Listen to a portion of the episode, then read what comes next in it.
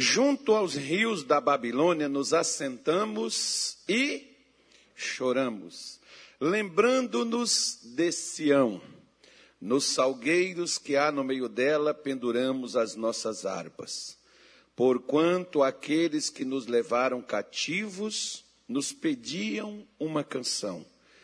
E os que nos destruíram, que os alegrássemos, dizendo: Cantai-nos um dos cânticos de Sião. Mas como entoaremos o cântico do Senhor em terra estranha? Diga-se misericórdia. Amém. Vamos lá para o Salmo 126, que nós vamos juntar tudo. Depois nós vamos falar de tudo isso aqui. Salmo 126, volta lá nele. Versículo de número 5 diz assim: Os que semeiam em lágrimas cegarão com alegria. Aquele que leva a preciosa semente, andando e chorando, voltará, sem dúvida, com alegria, trazendo consigo os seus molhos. Diga assim: Amém. Pronto, amém. Deus está reinando, Deus é rei, Deus sabe o que faz. Vejam só. Quando Israel foi levado para a Babilônia, e os babilônicos pediram a eles para cantar uma das canções de Sião, eles não cantaram. Eles pegaram as suas harpas, pegaram os seus instrumentos que eles usavam para louvar a Deus. Eles até levaram com eles, mas chegaram lá e penduraram nas árvores. E recusaram a cantar. Por quê? Porque eles tinham sido levados como escravos e eles tinham sido destruídos, levados do seu país. Você já viu aquelas pessoas que eu tenho certeza que você não faz isso. Mas tem aquelas pessoas que elas não vêm mais aqui nem assistem mais a live. Por quê? Porque às vezes alguma coisa ruim aconteceu com elas. Elas dizem assim: não vou mais na igreja, não vou mais ser crente, eu não vou mais cantar louvores, eu não vou mais dar, dar o dízimo, então é a primeira coisa que corta, né? dar oferta, Deus o livre, isso aí mesmo que não vai fazer. Não quero mais porque eu estava na igreja, eu era da igreja e minha família. Uma vez uma senhora chegou comigo e ela disse assim: Não vem na igreja mais, não, pastor. Eu falei: Por quê? Ela disse assim: Porque meu filho morreu. Eu falei assim: Tá, mas a senhora estava vindo na igreja por causa do seu filho ou por causa de Jesus? Não, porque eu pedi tanto para Jesus, para Jesus não deixar meu filho morrer. Meu filho morreu, não vou vir mais. Eu falei assim, irmã, nós não devemos basear a nossa vida somente naquilo o qual de bom a vida nos trouxe. Até tem um ditado, por exemplo, que as pessoas dizem que se a vida te der um limão, o que, que você faz com o limão que a vida te der? Faz uma limonada. Só que às vezes, nós, por exemplo, nunca mudamos a nossa vida de destruição. Nós nunca conseguimos nos libertar, nós nunca conseguimos superar e vencer os revés que na vida a gente vai ter, que nós não estamos imunes a isso. Jesus, por exemplo, ele nos disse claramente que no mundo nós teríamos tanta facilidade, que seria uma bênção quanto nós estivéssemos na vida, né? nada iria nos atrapalhar, nossa vida seria assim um mar de rosas, a gente teria alegria, felicidade, que a gente seria realizado completamente. Verdade? Verdade, sim, claro que é verdade. Mas ele diz assim: enquanto você estiver nessa vida, você vai ter também aflições. Mas tenha o quê? O que, é que eu preciso ter na aflição? Na dificuldade, na luta, no, no, no problema, o que, é que eu preciso ter? Hã? Bom ânimo. E quando que eu preciso ter bom ânimo? Justamente quando fica difícil. Quando é que eu preciso da fé? Eu não preciso na fé, irmão. Não é quando eu estou por cima, não, é quando estou por baixo. Porque a fé é que me faz vencer. O apóstolo João, por exemplo, na sua primeira carta, lá no capítulo 5, versículo 4, ele diz que a vitória que faz a gente vencer o mundo é a nossa luta, é a nossa batalha, não, é a nossa fé. Esta é a vitória que nos faz vencer o mundo. Então eu preciso da fé para que eu possa sair de baixo e passar para cima porque para baixo quem me leva é as coisas da vida, e para cima quem me leva é Deus. Mas como eu irei sair de baixo para cima se no momento que me acontece um revés, no momento que me acontece uma adversidade, eu me entrego. Eu estou usando como paralelo, por exemplo, a vida de uma pessoa muito conhecida. Todo mundo que está aqui já ouviu falar do José, filho do Jacó?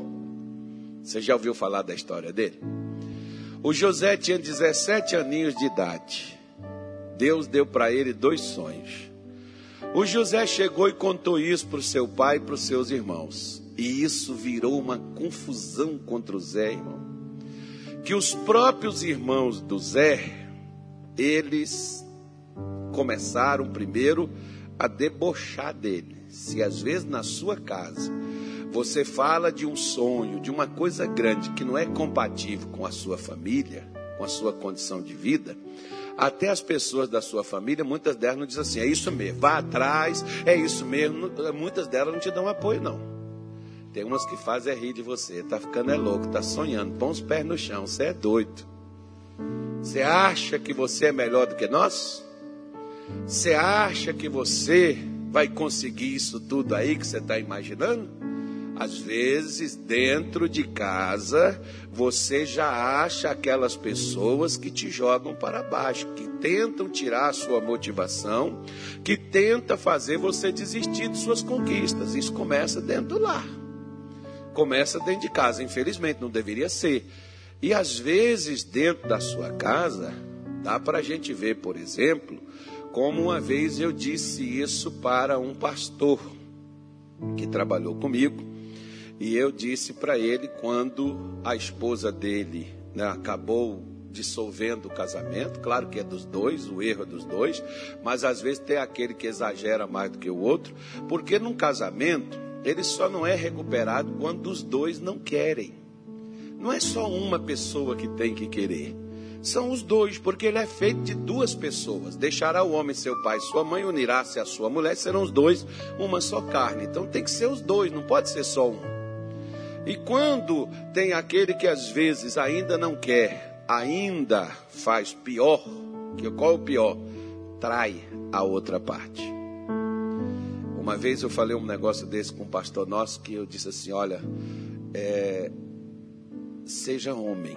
Salomão Davi falou para Salomão, que era ainda um menino, quando Salomão começou a reinar, mas Davi disse assim para ele: ser homem. O que, que é ser homem?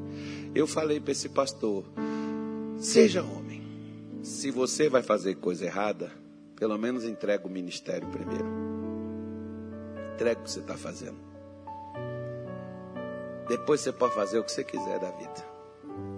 Mas seja homem. Porque muitas vezes tem as pessoas que às vezes não são homens, são moleques. Isso aí não é coisa de demônio. Isso é coisa da personalidade deturpada que muita gente tem. O José foi traído pelos seus próprios irmãos, vendido por eles a um povo estranho, para uma terra estranha. Para lá o José foi levado como escravo ele que era livre na sua casa, ele que era cheio de sonhos no, sua, na, no seu coração, viu, parece que esses sonhos dissolvendo nas areias do deserto, e viu esses sonhos sendo enterrados na escravidão do Egito. Não, não viu não. Sabe por quê? Porque mesmo ele sendo traído pela sua própria família, o José não mudou a sua personalidade. Tem pessoas que elas são assim: ah, se fizeram comigo, eu também vou devolver na mesma moeda. Não, faça isso não. Se fizeram com você, vai doer, Vai. Claro que dói. Nós somos de carne e osso, gente, embora a gente é crente. Tem pessoas que às vezes chegam na gente, xinga, critica, fala, maltrata, e as pessoas assim, que a gente é de ferro. Não, a gente sente isso. Agora eu opto por uma coisa: não viver por isso. Eu tenho um motivo para viver. E eu tenho muito mais motivo para viver em coisas boas do que em coisas ruins que me aconteceram. Só que às vezes, por exemplo, o que mais dói na nossa vida não é o que nós passamos, é quem está fazendo conosco o que nós estamos passando. Como José. Foi difícil para ele que os seus irmãos, a família dele, que era para estar do lado dele, foi os primeiros a ficarem contra. Foi os primeiros a fazerem aquilo com ele. Tudo bem. A história negativa do José, certamente tu deve conhecer. Porque depois José foi colocado na casa de Potifar, Deus continuou abençoando José. O Potifar viu aquilo e quem tem uma galinha dos ovos de ouro não vai querer matar ela, não vai querer vender essa galinha, não vai querer que essa galinha bote todo dia e de preferência bote quase toda hora também, né? Não é só de manhã, não é só uma vez por dia, não, é todo dia. E de manhã, de tarde, de noite. Coloca mais ovos, cada um de meio quilo já está bom. Né? Então, o José, Deus continuou abençoando o trabalho do José. E lá na casa do Potifar, ele tem outro problema. Agora, quem cisma com ele é a mulher do Potifar, a mulher do seu chefe. O José tinha tudo para poder naufragar na fé, tinha tudo para poder. Bom, ó, meu Deus deixou meus irmãos me venderem. Eu estou aqui como escravo. Essa mulher agora se oferece para mim. Ele era um garoto novo. Poxa, eu estou no auge da vida. O que, é que eu tenho para perder? Eu já estou lascado mesmo. Perdido por um, perdido por quanto? Por mil. Tanto faz, não é assim que alguns falam? Pois é. Aí o José poderia então ter deitado com a mulher do Potifar e enterrado seus sonhos para todo sempre. Porque quem enterra os nossos sonhos não é o diabo, irmão, e nem são as outras pessoas, são nós mesmos. Nós é quem mais nos atrapalhamos. Não, pastor, mas eu preciso contar para o senhor. Eu sei, você pode me contar, eu vou te ouvir. Posso até dizer, ó, lamento muito, meu irmão, que você passou, mas levanta a cabeça, deixa isso para trás e vamos viver uma vida nova.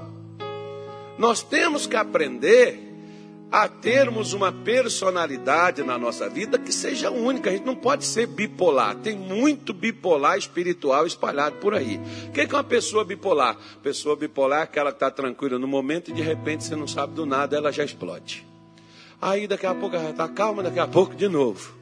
Assim tem gente que na vida espiritual ele é 880. Tem dia que ele está animado, tem dia que ele está firme, tem dia que ele está decidido. Aí tem outro dia que chega lá que parece nem é crente. Você vê assim, quem é que estava? Quem é que estava falando aquele negócio mesmo? Ah, mas você não sabe o que, que aconteceu comigo. Você não sabe o que, que eu sofro. Então eu estou te mostrando, por exemplo, o sofrimento de alguém que sofreu também como nós temos os nossos sofrimentos, temos as nossas lutas, temos as nossas dificuldades, mas nós precisamos, além de luta, além de tudo, precisamos ter personalidade. Por que personalidade? Porque fé José tinha. Chamado José tinha. Amor do pai José tinha. Amar você, amar a mim, Deus ama. Chamado, Deus nos chamou. Nós temos também o chamado. Né? Deus nos ama, nós temos o chamado de Deus e nós temos as promessas de Deus, as bênçãos de Deus disponíveis para nós. Tanto que Paulo em Romanos 8,37 diz assim: Em todas estas coisas somos mais do que o que mesmo? Vencedores. Então nós já temos até decretada a nossa vitória. Ela já está disponível e pronta para nós. José não tinha todos esses elementos, mas José tinha uma coisa. Ele era o Zé e o não ia deixar de ser o Zé. Por isso ele foge da prostituta, larga ela para lá, e como recompensa por ele não ter se sujado, por ele não ter se desvirtuado e naufragado na fé, qual foi a recompensa que ele recebeu? Dois anos de cana. Mas, poxa, você já viu que às vezes. você já viu que às vezes você você dá aquela, aquela, aquela, a, a, aquela, aquela vida assim de honesto. Você, você faz a coisa certa e tem alguém que chama você de burro e de besta. E quando alguém pode te passar para trás, passa sem dó, sem coisa nenhuma, você diz assim: caramba, a gente faz de tudo para ser honesto, aí vem um miserável desse e faz uma coisa dessa. Poxa vida. Você fica indignado, você fica chateado. Pois é, o José disse assim: Eu fui ser honesto, olha o que que deu. Eu fui fazer corretamente, mas poxa, Deus, cadê o senhor? Onde é que o senhor está? O senhor não vê, não? Tem gente, irmão, que é igual eu. Eu, por exemplo, eu não orava mais, não. Eu agredia Deus. Ainda bem que Deus não ouve oração de tolo, porque se ele ouvisse a minha, ele me matava. Só de raiva. Porque eu chegava lá e colocava no colo dele as coisas. Senhor não está vendo o que está acontecendo comigo. O senhor não olha, o senhor não vê. Eu estou na sua casa, eu estou lá na sua igreja. Nossa, irmão. Parece que Deus, se eu pegasse ele assim na reta, eu ia segurar ele pelo colarinho e falar: qual é que é a tua? O senhor vai dar ou não vai? Acho que eu não chamava mais nem de senhor mais. Agora já estava assim de igual para igual. Né? De tanta pressão que era. E parecia que Deus estava. Ô, oh, Carlos, eu estou tremendo aqui com medo. Ô, oh, rapaz, olha, já estou com medo. Quando eu te vejo, já fico com medo de você. Não, não meu irmão. Por quê? Porque primeiro não era Deus que estava fazendo comigo. Segundo, a minha personalidade estava sendo formada. Quando eu falo de personalidade, estou falando de caráter, irmão. Se você quiser ser abençoado, trabalhe seu caráter. Não precisa trabalhar seu bolso para você prosperar. Trabalhe o seu caráter. De quê? De você ser uma pessoa definida por Deus e por você, não pela influência dos outros. Quando nós não temos uma personalidade, nós somos influenciados pelas coisas externas. O que que José ele fez? Ele era o mesmo. Ele foi aperfeiçoado com o sofrimento, com as lutas, com a dor. Ele foi aperfeiçoado com as dificuldades até chegar onde ele precisava estar para aquele sonho se cumprir na vida dele. Tem muitas coisas que Deus promete e que Deus tem para nós e que nós corremos o risco de nunca termos estas bênçãos e essas conquistas na nossa vida. Qual a explicação? O desvirtuamento da nossa personalidade, porque para você chegar no topo, existe todo vale a ser percorrido. Existe o começo da subida, existe o meio e existe o ponto de chegada. O apóstolo Paulo, lá na sua primeira carta à igreja de Corinto, no capítulo de número 9, Paulo dá uns conselhos bem, bem legais para a igreja de Corinto. Ele diz assim: Muitos correm no estádio, você vê nessas Olimpíadas que tem, o pessoal vai lá, o atleta, revezamento, sei das quantas, vai nadar, vai correr. Muitos correm, mas só um é campeão. E ele diz assim: correi de tal forma que alcanceis. Então Paulo está falando assim: ó, você tem que estar empenhado desde o começo da corrida até a, a linha de chegada, a largada até a linha de chegada, você tem que ir até chegar lá. Se José tivesse mudado a sua personalidade, porque ele foi traído pelos seus irmãos e vendido como escravo, se ele tivesse mudado seus conceitos, quando ele foi fiel ao, ao, Potifar, e o Potifar, como forma de agradecimento a ele, por não ter se deitado com a sua mulher, mandou prendê-lo. Se lá na cadeia José tivesse falado, Deus, eu, eu, eu desisto, eu não vou lutar por mais nada. Eu vou largar para lá. Eu não vou fazer mais isso. Nós vemos, por exemplo, que não precisamos às vezes ir longe, não. Às vezes nós podemos, não precisamos ir lá na Bíblia, não. Volta a poucos tempos atrás, por exemplo, aí, você tem exemplos no mundo de gente que nem era crente no Evangelho. A gente vê, por exemplo, lá na África do Sul, o Nelson Mandela. Quantos anos ele passou preso? Perseguido. Lutou por causa da cor, que não era iguais aos outros. E ali dentro, mesmo naquele sofrimento, lutou até virar o quê? Virar o presidente da nação. O problema é que as pessoas, quando vê as lutas, elas recuam e elas não querem continuar firmes naquilo que elas declaram com a sua boca, mas não querem pôr as suas mãos para poder passar por aquele processo. E aí a gente desiste no meio do caminho.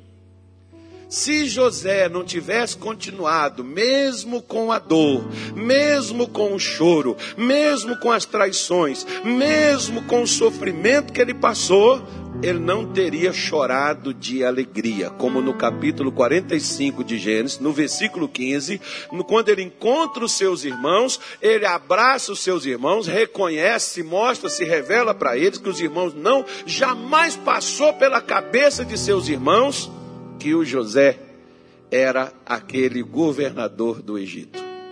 Mas ele tinha contado para eles um sonho. O sonho que virou para José, o que norteou a sua vida com Deus. Deus tem te dado sonhos. Deus tem te mostrado possibilidades. Você tem caminhado nelas ou as dificuldades já fez você parar? As lutas da vida já fez você desistir. Porque o que, o, que, o, que, o que nós vemos, por exemplo, não foi a escolha de Jacó por José, que deu para ele uma túnica, colocando ele como governador da família, o regente da família. Não foi a escolha de Jacó e aquela túnica que fez o José vencer isso. Tem gente que às vezes eles pegam um objeto consagrado na igreja e eles usam aquilo como amuleto, como Israel. Israel, por exemplo, usava a arca da aliança. Era só eles ter uma luta, às vezes eles iam sozinhos. Aí quando eles chegavam lá, ficava difícil a luta, eles mandavam buscar a arca. A arca era o amuleto para dar a eles vitória. Ou seja, eles não tinham personalidade. Se você já vai por uma luta, leva logo Deus contigo. Por que, que você só vai chamar Ele quando a luta estiver dando ruim? Já põe ele logo no negócio desde o início. Por isso que eu digo sempre que as pessoas às vezes dizem assim: ai Deus, agora só o Senhor. E eu sempre digo: foi Deus desde quando? Desde o princípio. Só que às vezes nós o largamos. E nós vemos agora o José chorar de alegria, o José comemorar ali com seus irmãos, chorando agora de felicidade, aquilo que o salmista no Salmo 126 está dizendo. Mesmo que seja chorando, semeando com lágrimas, sem dúvida, você voltará com alegria. Acredite, por exemplo, que o que você está passando hoje é apenas uma passagem. Amanhã está logo ali, a alegria já está ali na curva, mas ela não chegou até nós ainda. E nós continuamos semeando até a curva. E quando chegar lá na curva, a curva da alegria começou a contagiar e a entrar na nossa vida. Mas se a gente desistir antes da curva, ficamos no deserto e perecemos.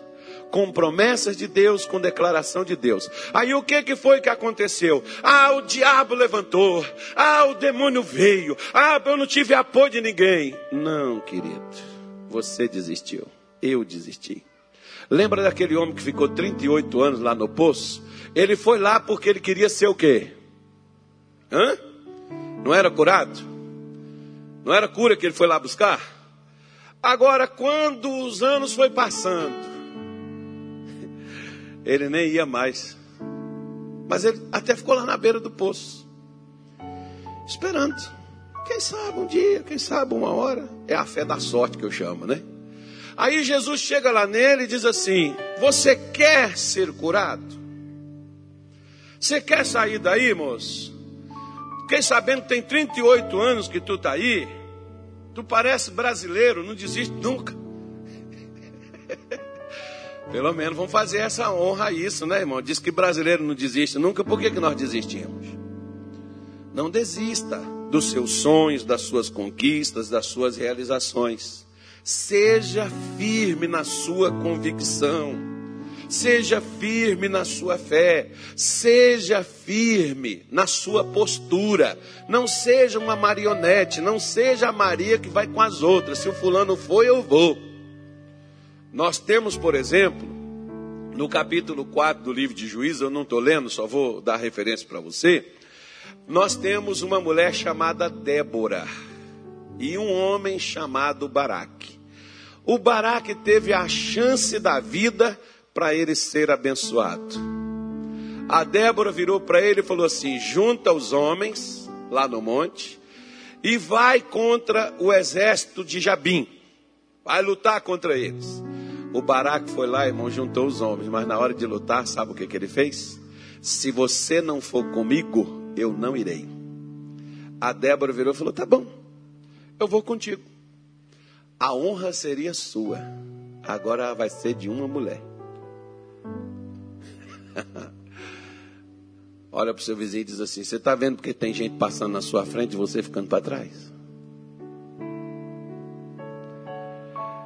E tem crente que morde a língua.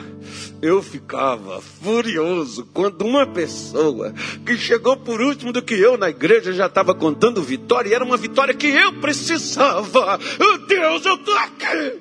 E Deus falou: não é INSS, Carlos. INSS é por tempo de aposentadoria, você ainda tem que provar os canhotos de pagamento.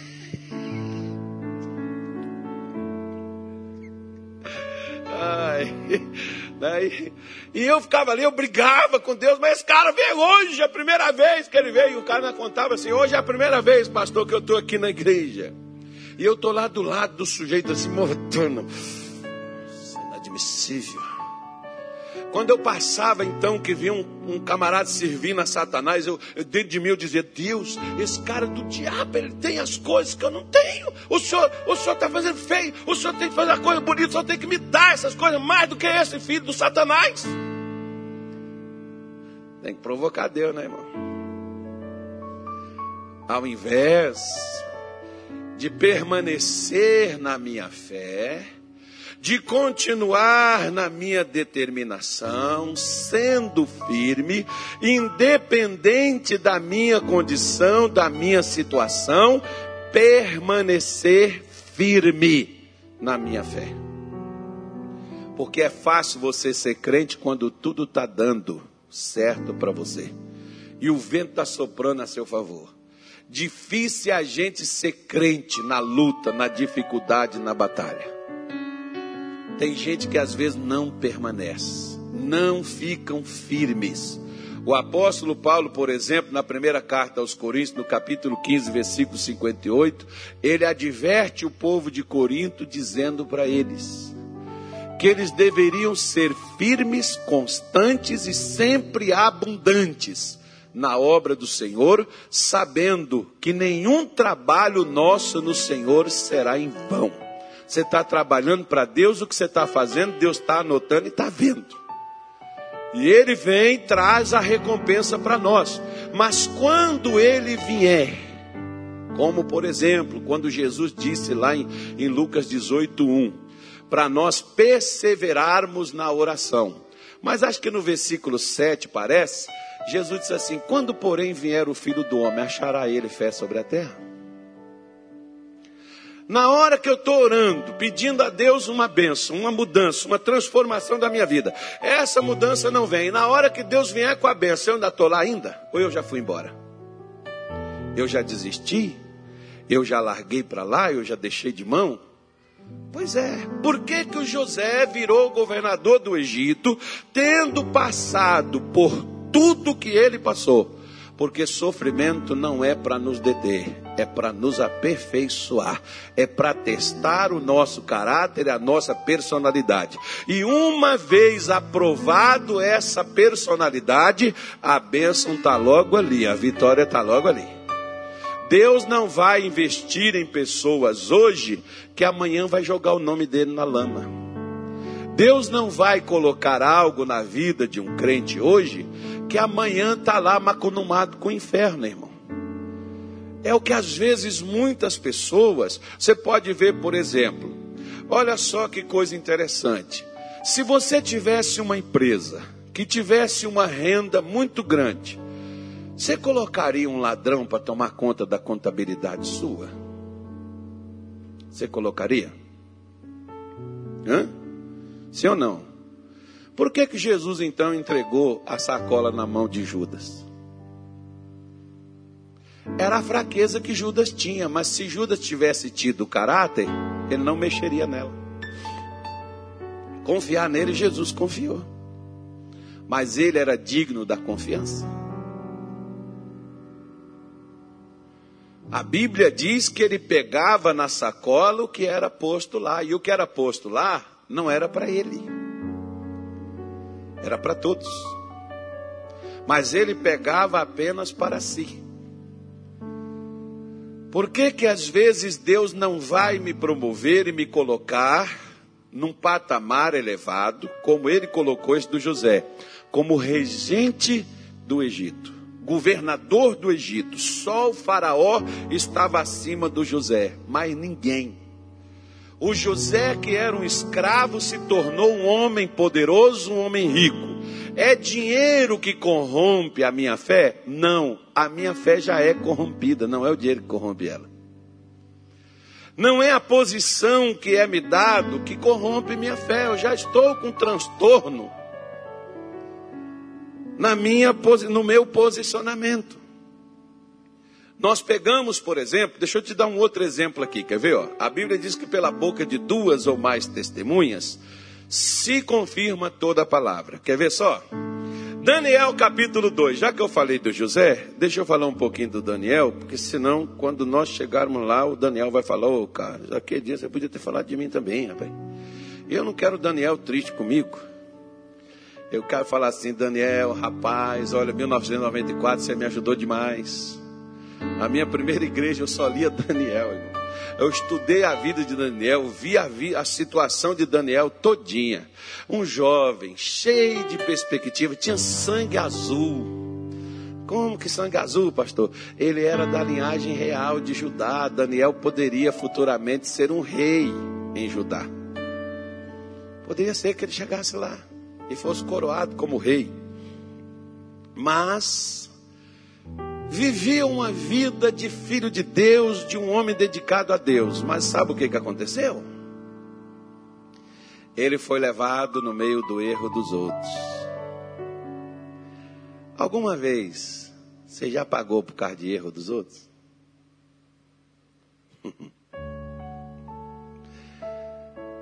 Tem muita gente aqui pagando. Como assim, pastor? Bom, é simples. O governante que nós temos faz uma coisa errada. Vem, por exemplo, igual você vê lá, ó. Olha lá para você ver, lá, lá para o leste europeu, o que está acontecendo para lá. Qual é o problema ali? O problema ali é a fome com a vontade de comer. Não, pastor, meu irmão. Espera aí. Seja inteligente, não se deixa levar pelas aparências, não. Sempre foi assim, os homens brigando. Como um cachorro briga por um osso, os homens brigam por coisas. Não? As pessoas brigam por, pelas coisas. E, é, e acho engraçado, sabe o que, que é? que briga, briga, briga, e quando vê que vai perder, faz um acordo. Por que não fez a desgraça do acordo antes?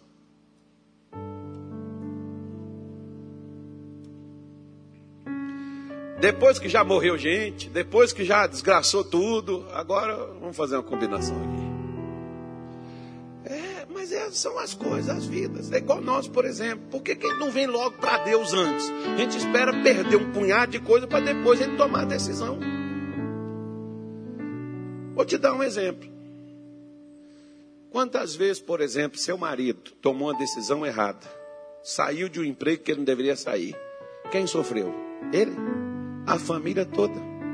Ficou conta atrasada, cortou energia, teve dificuldade financeira, você não podia comer mais o que você queria, você comia o que dava. Todo mundo sofre. Você sofre por um erro que você não cometeu. Eu falar uma outra coisa. O prefeito daqui Cê... Como é que eu faço? Como é que eu falo agora? Agora eu me enrolei, Natália. Não, você não votou nele, mas ele faz besteira. Mas você não paga por um erro que você não cometeu? Você não está no meio da da cidade? Porque uma vez, quando o indivíduo chega lá, ele não é prefeito só de quem elegeu nele, ele é prefeito de todo mundo. Mas você já viu que às vezes é só as bases eleitorais. Eu me dou um nojo desse negócio, até crente, irmão. Você não vem comigo falar assim, é porque nós vamos defender a igreja. Vai defender o Satanás. Você não está lá para defender a igreja, pô. você está lá para defender o fraco, o oprimido, seja ele crente ou descrente. Você está lá para defender, para ser a voz daquele que não tem voz. A igreja muitas vezes tem voz. Por quê? Porque ela já tem quem defende ela. Quem é que defende a igreja? Jesus. Por quê, pastor? Olha lá no tempo do Império Romano como o sangue dos cristãos foi derramado, mas Jesus preservou a igreja e fez aqueles camaradas acatar e, e, e, e engolir os crentes lá dentro. Ah, tinha um político naquele tempo? Tinha não. Por que, que hoje tem que ter político para defender a igreja? Porque parece que Deus está quieto, né, irmão? Então, você pode, como Daniel, que era justo, que era um homem com um jovem puro, santo de Deus, mas que sofreu por causa de erro que os outros cometeram. E ele é levado para Babilônia. É levado para quê? Ele não é levado para ser punido, não. Ele é levado para poder ser a luz para aquele povo porque eles só saíram de lá posteriormente, eles não foram de lá para lá por causa de Daniel, mas para sair de lá, eles saíram por causa da fé de Daniel. Porque foi Daniel que foi orar, foi Daniel que foi jejuar durante 21 dias, que não quis comer do manjar do rei, não quis beber vinho, buscou na sua alma Deus, para Deus tirar Israel da Babilônia e mostrar o futuro de seu povo. Tá na sua Bíblia, é só você ler. Mas o interessante é que esse pessoal já ficou contra o Daniel de cara. Primeira coisa que eles queriam: mudar a personalidade do povo de Deus que foi para lá, para Israel. Nós só temos notícia de Misael, Ananias, Azarias e Daniel, que continuam os mesmos. Porque os demais nós não sabemos o que que se eles mudaram, se eles não mudaram, mas nós sabemos desses quatro jovens que eles tomaram uma decisão. Qual foi a decisão? Eu não aceito cair na fornalha. Aí você olha assim e diz assim: por que, que quando o fogo caiu e eles jogaram dentro da fornalha, o fogo não queimou? Por que, que quando Daniel foi colocado na cova dos leões, os leões jejuaram e não comeu a Daniel? Por que, que isso aconteceu? Ah, porque Daniel era escolhido. Não, não foi por isso. É por causa disso aqui, ó. Quer ver? Olha só para você ver, ó. Versículo 3. E disse o rei a Aspenaz, chefe dos seus eunucos, que trouxesse alguns dos filhos de Israel e da linhagem real e dos nobres, jovens em quem não houvesse o que? Defeito. Interessante, né, irmão? Até o diabo ele que exige um negócio bom, mas depois ele corrompe o bom. Mas tem que ser bom para ele. Se não for bom para ele, não dá. E diz assim: formosos de aparência, instruídos em toda a sabedoria e sábios em ciência e entendidos no conhecimento, e que tivessem habilidade para viver no palácio do rei, a fim de que fossem ensinados nas letras e na língua dos caldeus. E o rei lhes determinou a ração de cada dia, da porção do manjar do rei e do vinho que ele bebia, e que assim fossem criados por três anos. Inclusive, quantos anos Jesus passou com os discípulos para poder servir ele e virar o mundo de cabeça? Não, virar de cabeça para cima, de cabeça para baixo o mundo estava. Quantos anos foi? Quantos anos também Nabucodonosor pediu para poder desvirtuar e tirar, do, tirar do, do, da cabeça dos judeus que estavam lá na Babilônia? Quantos anos ele pediu para poder mudar a comida, mudar os hábitos, mudar a maneira de falar, mudar a maneira de agir? Que isso é mudar o caráter, mudar o comportamento. Quanto tempo ele pediu? Três anos. Três anos muda tudo. Depois de três anos, nós vamos trazer eles para que eles possam estar aqui na nossa vida, na nossa frente e nos servir, porque agora eles estão equiparados do nosso jeito, estão preparados da nossa forma. O diabo quer mudar até a forma da gente comer.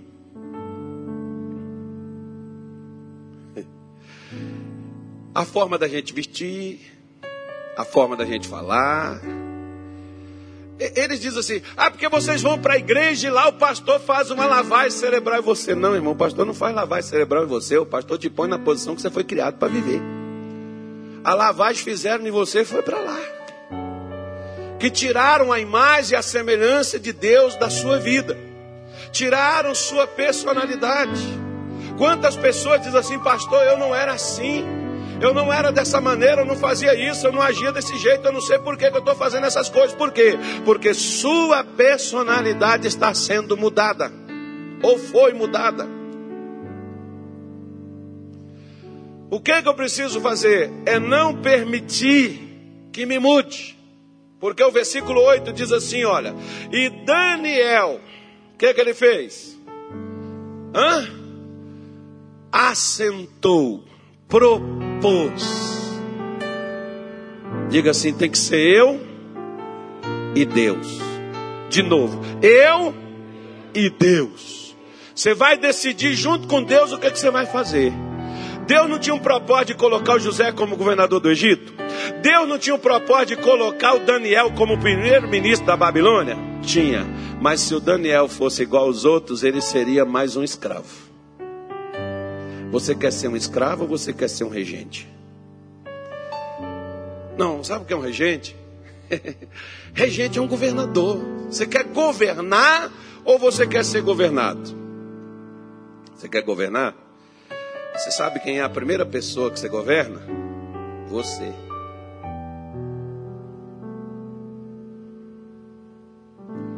Olha para cá. Paulo disse assim para Timóteo: Timóteo, Aquele que quiser ser um obreiro, quiser ser um pastor, a primeira coisa ele tem que ter os filhos dele sob disciplina, ele tem que governar a sua casa, porque se ele não governa a sua casa, como ele vai governar a casa de Deus? E se a gente não governa a casa de Deus, como nós vamos governar a nossa cidade, irmão? E se nós não governamos nossa cidade, como nós vamos governar o nosso estado, irmão? E se nós não governamos o nosso estado, como é que nós vamos governar o nosso país? E se nós não governamos o nosso país, como é que nós vamos reger as outras nações, irmão? Onde tudo começa? Em nós, em mim, em você. Você decide se você vai ser governado ou se você vai governar. Você decide se você vai ser um escravo ou se você vai ser um governador. Essa decisão está na sua mão. Não, pastor, é que eu não tive sorte. Não, pastor, é que ninguém me ajudou. Minha mãe lembra do paralítico lá no tanque? Ninguém me ajuda e quando eu vou, tu vai na minha frente. Só sabe que esse povo é tudo egoísta. Esse povo não ajuda, ninguém pensa em ninguém. Você não precisa que os outros pensem em você. Porque Isaías 41, versículo 10, o Senhor Deus diz: não temas, eu sou contigo, não te assombres, pois eu sou teu Deus, eu te esforço, eu te ajudo, eu te sustento na destra da minha justiça. Você não tem mamãe para te ajudar? Você não tem papai, não, José? Ô Daniel, cadê sua avó? Cadê os biscoitinhos, o pãozinho da tarde? Daniel não tem? Não, senhor. Então não coma também a comida do rei. Porque quem propôs no seu coração não se contaminar foi Daniel. Deus não chegou lá e falou: Daniel, não coma isso, Daniel. Não vai fazer isso, não. Não, meu querido. É eu e você que temos que decidir. A morte e a vida, segundo diz Deuteronômio 30, 19, Deus colocou diante de nós. Escolhe a vida para que vivas tu e a sua descendência depois de ti. A escolha é minha, a escolha é sua. Ah, mas eu vivo uma vida miserável, pastor, uma vida desgraçada. Foi você que escolheu. Foi eu que escolhi. Ah, pastor, que eu vivo um sofrimento. É nossas escolhas. Escolhe o que você quer, porque o José escolheu o que ele queria. Cara, eu quero aquela vida que Deus me mostrou, aquele sonho que eu vou, o pessoal vai chegar e vai, ó, curvar diante de mim. Ah, você acha que um, um escravo Rapaz, esquece essas coisas, rapaz. Deus te enganou, isso foi sua cabeça, sua mente. Não existe isso, cara. Não. Não vou deitar com essa prostituta, não vou desistir de meu sonho. Não nasci para ser escravo. Diz uma história que eu não sei qual foi o rei lá na França naquele tempo que tinha guilhotina, que eles decapitavam os outros, que eles faziam essas atrocidades. Aí diz que teve um rei que ele fez muita maldade lá na França. Aí o pessoal teve a revolução, o pessoal veio, pegou esse rei e matou ele, matou a família todinha, botou todo mundo na guilhotina, só viu os pescoços, pim, pim, pim, assim, igual fizeram com muitos. Aí tinha uma criança, um menino novinho, ainda, quatro, cinco anos por aí. Aí o pessoal pegou o menino para pôr na guilhotina, alguém gritou: Não, não faça isso. Mas queria salvar o menino? Não. Alguém falou assim: a criança é inocente. Se a gente matar, ela vai para o céu. E essa família é tão desgraçada que ninguém merece nem o céu. Eles têm que ir para o inferno. Entrega esse menino para uma bruxa. E quando ele aprender a amaldiçoar, a gente vai e mata ele, que aí ele vai para o inferno. Botaram o menino na mão da bruxa. A bruxa chegava lá e ensinava o menino o que, que ele tinha que falar. O menino dizia: Não falo. Por que, que você não fala? Eu nasci para ser rei. Ele seria rei? Não, mas ele nasceu para aquilo. Você nasceu para quem, irmão? Ah, acho que eu nasci para sofrer, pastor. Eu acho que, eu acho que eu nasci para. Puxa vida, se eu, se eu contar para o senhor o que acontece na minha vida, o senhor não vai acreditar. Acredito, você está contando. Mas acredito também que você é um projeto de Deus que não foi feito para ser isso aí. E que esse pode ser o momento do choro, que esse pode ser o momento da lágrima, mas a alegria está logo ali, ó, te esperando para você chegar lá. E se você parar na tristeza e parar no choro, não vai vir os dias de alegria. Por isso que Daniel propôs no seu coração não se contaminar com o manjar do rei nem com o vinho que ele bebia. Ele escolheu o que ele queria comer. Tem gente que às vezes eles dizem assim: não, eu só eu só estou fazendo isso porque o fulano me forçou, meu irmão. A gente faz porque a gente quer. A gente faz porque a gente deixa os outros nos influenciar. Tem pessoas, por exemplo, que elas deixam as coisas e as pessoas erradas influenciar elas. Mas as verdades e as coisas certas, elas resistem. Como, por exemplo, o resumo da Bíblia. Você tem um resumo na sua Bíblia. Você sabia? Você tem um resumo dela todinho do Velho Testamento na sua Bíblia. Você sabia que tem esse resumo lá? O capítulo 7 do livro de Atos dos Apóstolos. Ele é o resumo. O Estevão, ele descreve desde o começo até chegar a Jesus. E lá dentro, o Estevão tem uma declaração que ele diz assim: Vós sempre resististes ao Espírito Santo, porque Israel, não todos, mas na sua maioria, sempre resistiu à verdade. É igual hoje. Às vezes nós cristãos, nós não resistimos ao diabo, ao pecado, o quanto nós resistimos a Deus. Porque nós não acreditamos nas promessas de Deus, nós não acreditamos no nosso chamado, nós não acreditamos na possibilidade que Deus nos deu, nós não acreditamos que Deus tem sonhos para nós, nós não acreditamos que Deus tem vitórias para a nossa vida, nós resistimos Ele, mas nós nos entregamos ao diabo, porque nós aceitamos o fracasso, nós aceitamos o pecado, nós aceitamos a vida errada, nós aceitamos o sofrimento, nós aceitamos a dor, porque colocamos na nossa cabeça, na nasci para sofrer. Só pode, pastor. O urubu fez cocô na minha cabeça quando eu nasci. Ô oh, pastor, o diabo se levantou e olha, pastor querido, se o diabo levantou, Jesus já estava em pé, desde que chamou você no ventre de sua mãe. Só que nós olhamos para a vida e ao invés de permanecermos firmes e ficarmos diante da presença de Deus e não sairmos dela, porque o que livrou Daniel de ser comido pelos leões não foi lá dentro da cova, foi aqui, ó, aqui, isto aqui.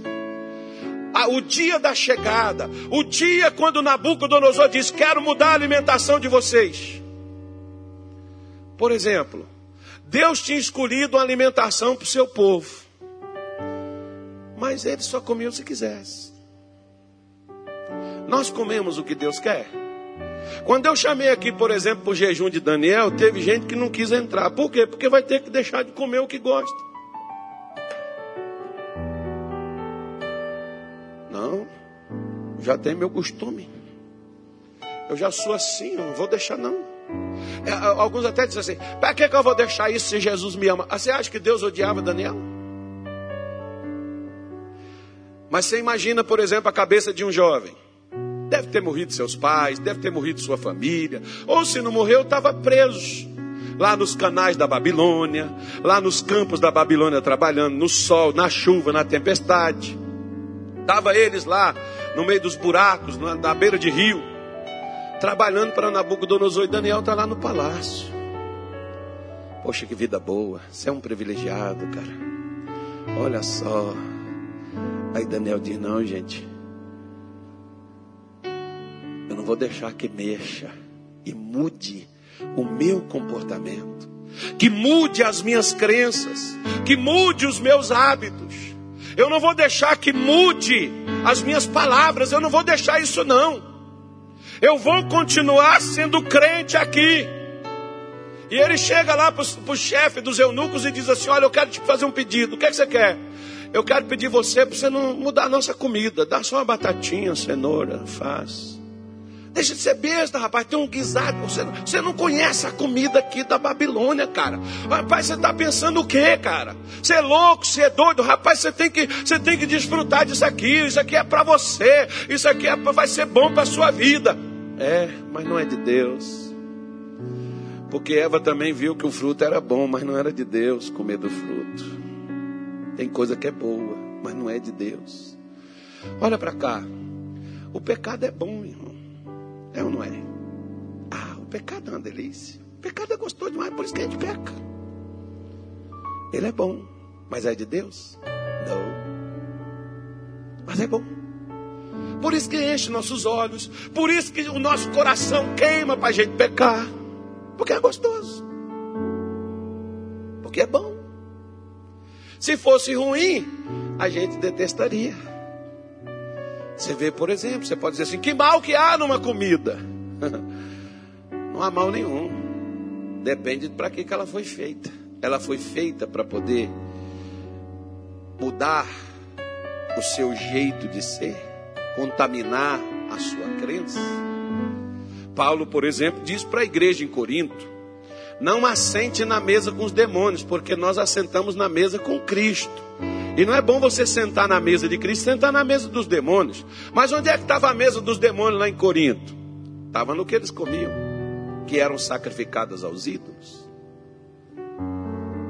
Que era feito nos festivais da idolatria de Corinto, da Grécia, e que eles preparavam com aquela finalidade. Qual o mal que há numa comida? na comida não há mal nenhum, mas a preparação dela é para quê?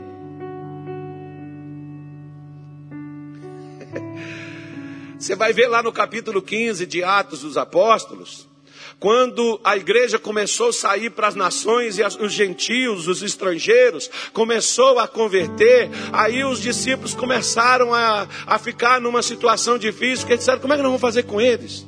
Porque para nós foi dada essa comida caché, essa comida santa, mas eles não, eles já têm um hábito alimentar, eles já têm coisas que eles já comem constantemente. Como é que nós vamos fazer agora?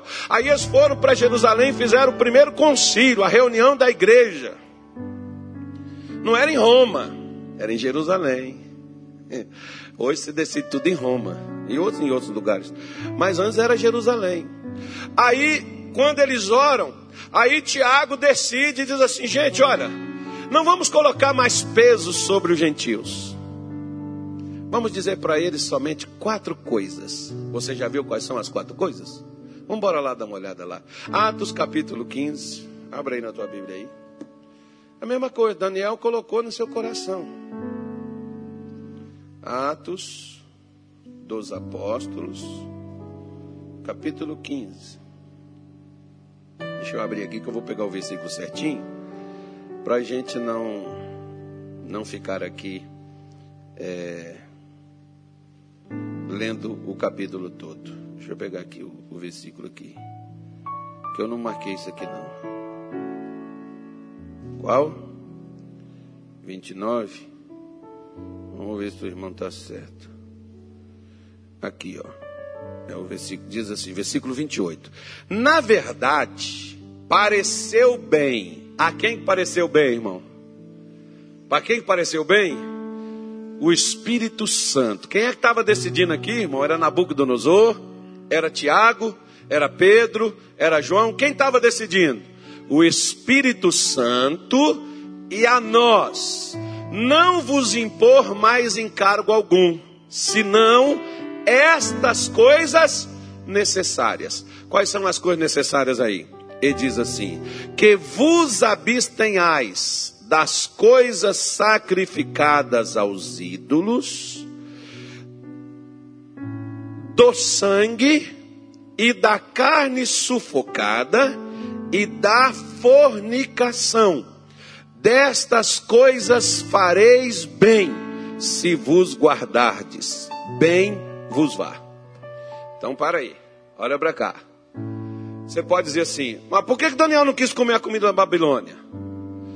Porque, primeiro, Vejam só o que que aqui. Não, mas aí é Antigo Testamento, Daniel, né, pastor? Então aqui está no Novo para a gente tirar essa baboseira, essas coisas que tem gente que invoca as bênçãos do velho, mas não quer os conselhos do velho. As bênçãos do velho eles querem, mas os conselhos do velho não. Né? Aí os conselhos só querem do novo. Então tá bom, vamos lá que vos abstenhais das coisas sacrificadas aos ídolos. O que, que, eram as coisas sacrificadas aos ídolos? Eu já disse para você que eram as festas que tinham em comemorações àqueles que se intitulavam santos, padroeiros, aquelas coisas todas, e eles faziam, por exemplo, eu morei no Pará 15 anos e uns meses, acho que foi três, dois meses parece.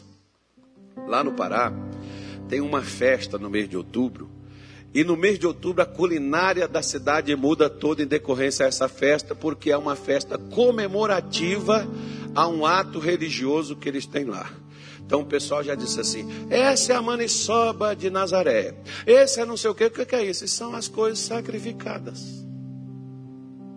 Deu para você poder entender?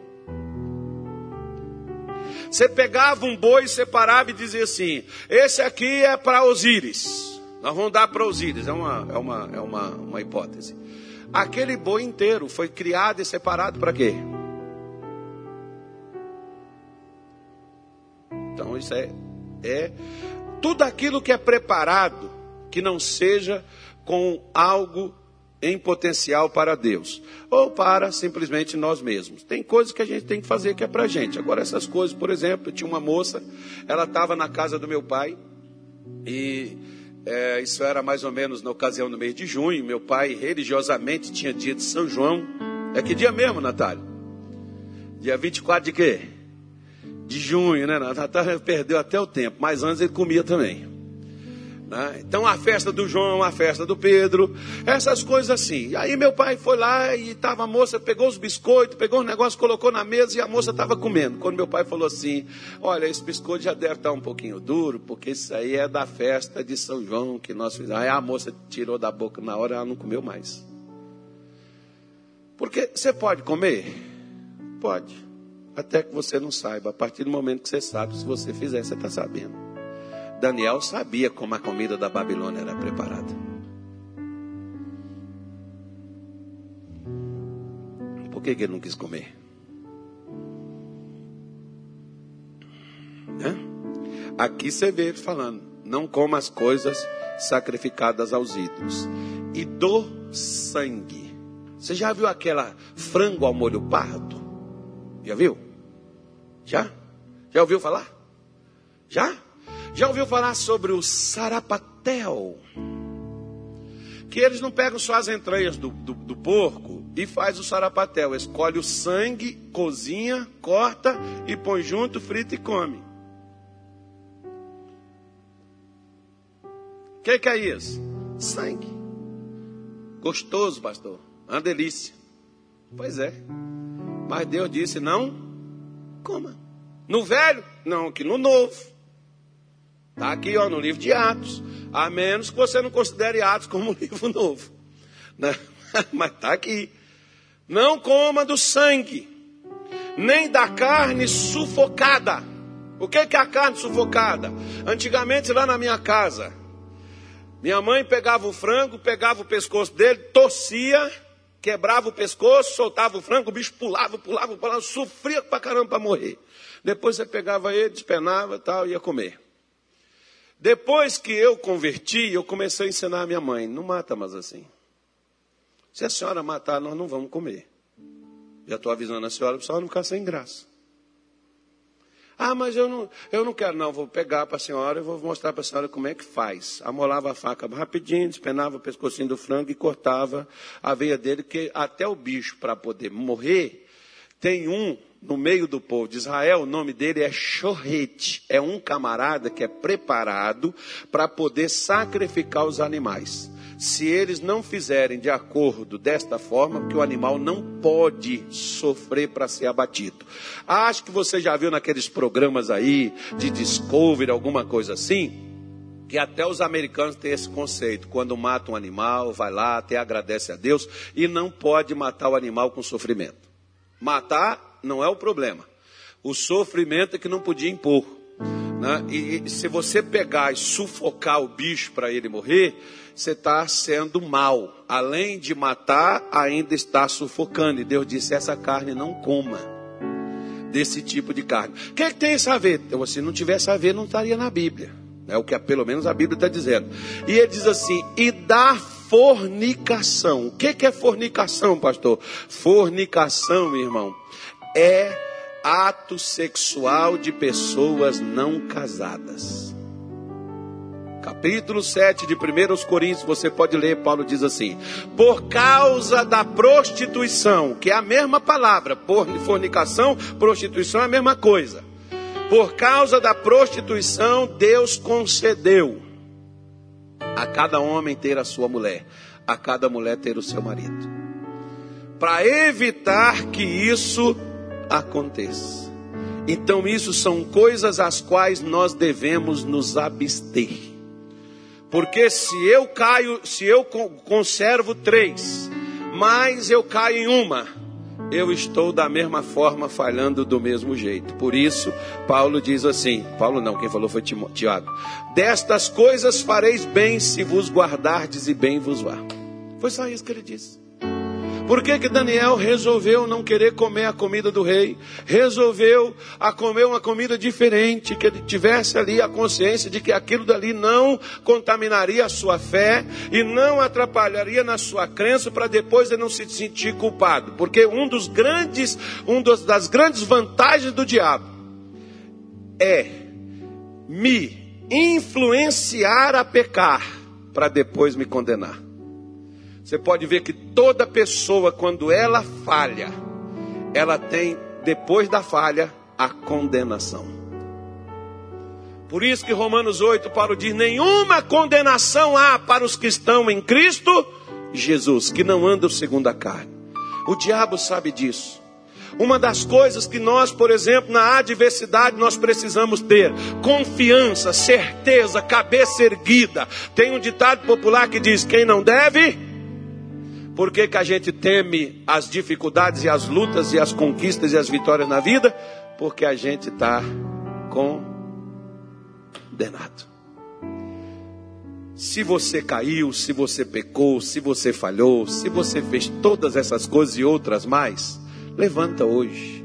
E mesmo no meio da sua dor, no meio da sua dificuldade, Comece a semear a semente certa, a semente da vitória, a semente da alegria, a semente da conquista, a semente da realização e continue semeando ela, porque sem dúvida você voltará a ter alegria novamente.